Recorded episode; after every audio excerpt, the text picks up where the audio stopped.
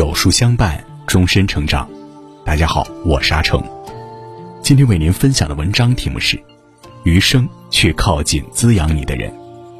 如果你喜欢今天的分享，不妨在文末右下角点个再看。有人说，错的人相互消耗，对的人相互滋养。人这一生总是不停的往前走，不断的与人打交道。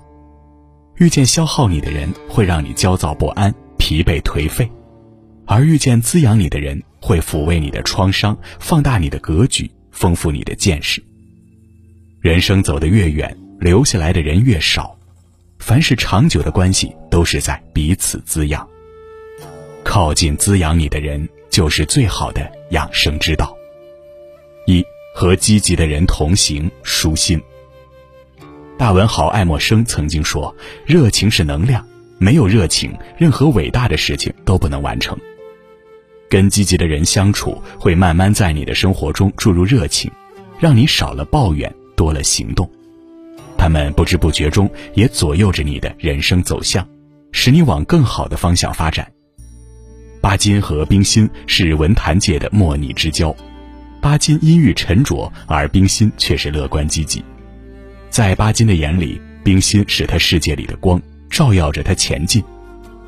巴金曾经有过一段非常绝望痛苦的过往，他挚爱的妻子萧山突然因病去世，从那以后，他一直沉浸在悲痛中，生活变得消极昏暗，很少与人来往。这一切，冰心都看在眼里，他不忍心看着挚友消沉度日，于是每日不断写信开导他，鼓励多交年轻的朋友。提醒他不要一直沉浸于过往，在冰心的鼓励陪伴下，巴金从这段阴暗的岁月中走了出来，变得开朗起来。晚年的巴金心灵深处是孤独寂寞的，他住在医院里，受着病痛的折磨，心里苦不堪言。而冰心情真意切的信函成了他的精神支柱，在频繁的交流中，巴金的心灵得到抚慰。在病床上，巴金也因经常忍受着病痛入骨的煎熬，多少次想过搁笔不写，但看到冰心仍然坚持在写，仍然呐喊着不敢倒下，他因此备受鼓舞，便打消了念头，又继续拿起笔来。后来他在一篇文章中评价道：“冰心大姐的存在就是一种巨大的力量，她是一盏明灯，照亮我前面的道路，她比我更乐观。”灯亮着，我放心的大步向前；灯亮着，我不会感到孤独。谁都会遇到不尽人意的时候，积极的人会坦然接受所有的不幸，不颓废，不放弃，不抱怨。在面对生活的有意为难时，他们会让你在忧患中看到希望，在挫折中奋起直追。积极的人会赋予你更多的人生技能。打开人生新视角，让你一步步向前迈进。人生如逆旅，跟积极的人在一起，会让你拥有从容不迫的心态，拥有冲破困境的勇气，奋力向上生长。二，和同频的人相处顺心。最近《为歌而赞》中，房琪对杨宗纬曾评价道：“我们终其一生，不是满足每一个人，而是为了满足同频共振的那一部分。”步调不一致的人，永远都无法理解对方的节奏，只会带来无限的烦恼和痛苦。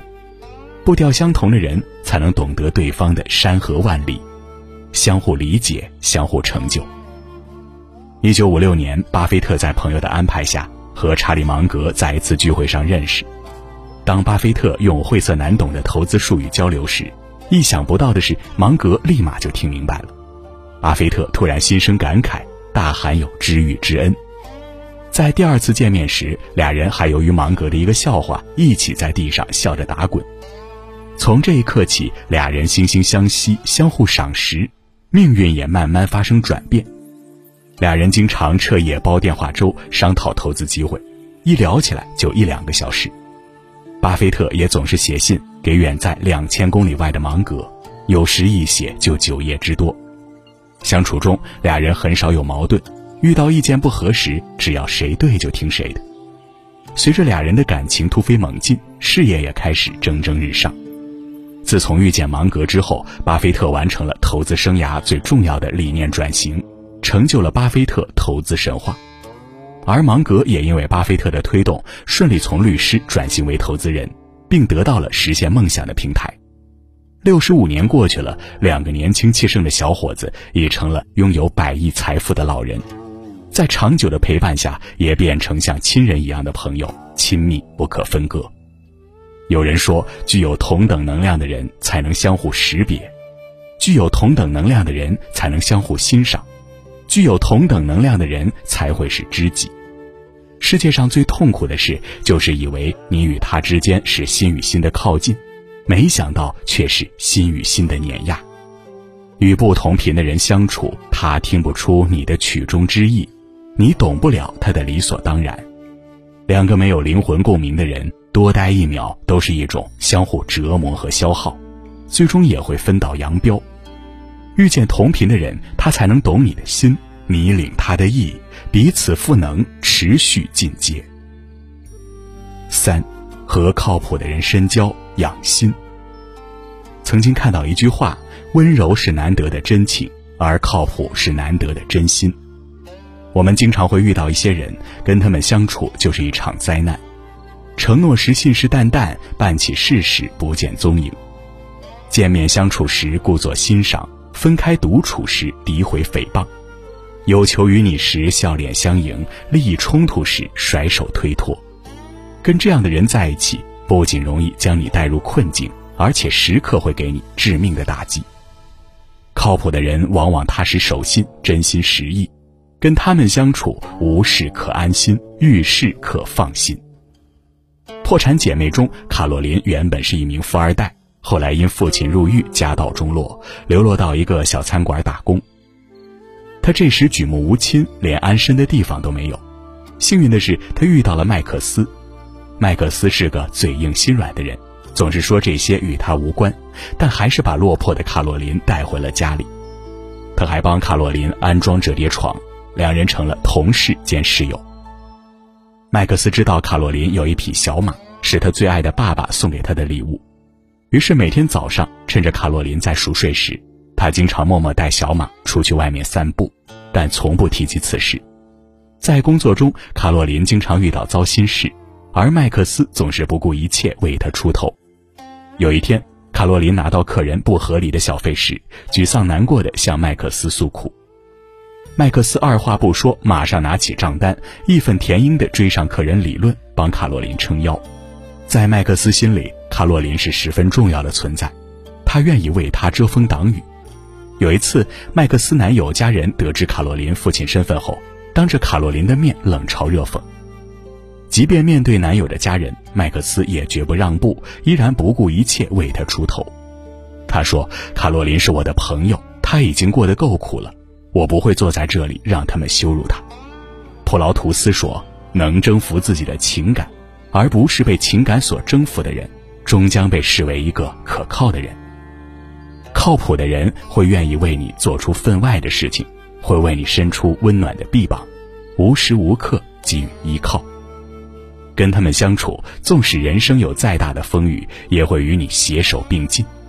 人生很短，时间很贵，把未来留给靠谱的人。四，最好的养生之道是靠近滋养你的人。很喜欢一句话。两个人在一起的意义是共同成长、共同升值，而不是让你慢慢长成一张被生活欺负的脸。一段好的关系，即使生活充满苦难，也会彼此治愈，让你在自己的领域内发光发热。越成长越懂得，一个人能走多远，要看与他同行的人。跟积极的人相处，会收获一份能量；跟同频的人同行，会得到一份理解。跟靠谱的人深交，会取得一份依靠。斯人若彩虹，遇上方知有。余生，请努力靠近滋养你的人，成为更好的自己。